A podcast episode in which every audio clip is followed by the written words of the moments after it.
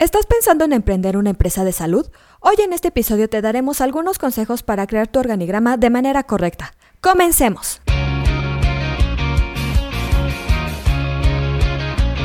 Esto es Asismed, Asistencia Médico Legal, su empresa de responsabilidad profesional médica, en la cual te damos tips y consejos que te ayudarán a destacarte en el sector salud y evitar cualquier contratiempo con tus pacientes durante el desarrollo de tu profesión.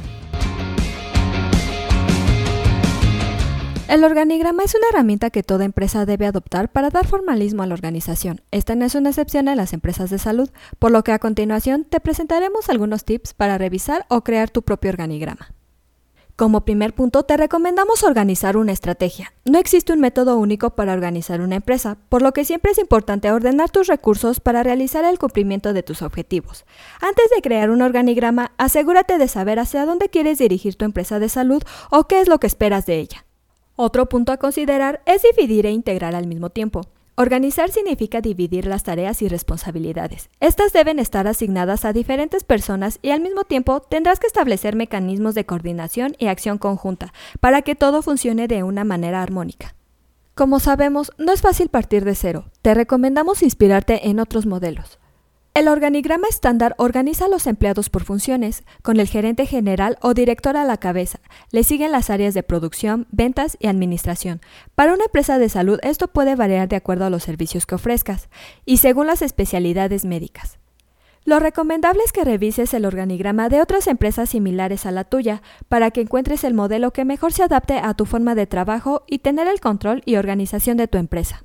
Una buena práctica es optar por la equidad. El desarrollo del organigrama es una buena oportunidad para revisar las jerarquías, nombre de puestos y remuneraciones, con el propósito de que sean equitativas al interior de las áreas como entre ellas. Con ello mantendrás un ambiente agradable de trabajo. Por último, cuando ya tengas definido tu organigrama, te recomendamos comunicarlo a tu personal. No tendrá ningún sentido la existencia de un organigrama si nadie en tu empresa lo conoce.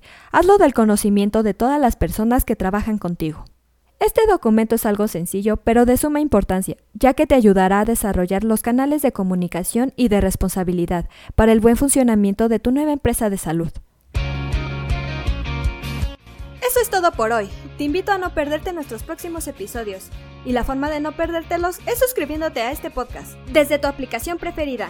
Y si te ha gustado este episodio, compártelo en tus redes sociales, con la cual estarás ayudando a otros colegas a mejorar dentro de su consultorio o clínica y estarás ayudando a llegar a más personas. Si gustas dejarnos algún comentario o valoración en cualquiera de nuestras plataformas, te estaré muy agradecida, ya que sabré que estás ahí. De igual manera, te invito a que visites nuestra página en www.asistenciamedicolegal.com, así como nuestras redes sociales que son Facebook, Instagram y Twitter.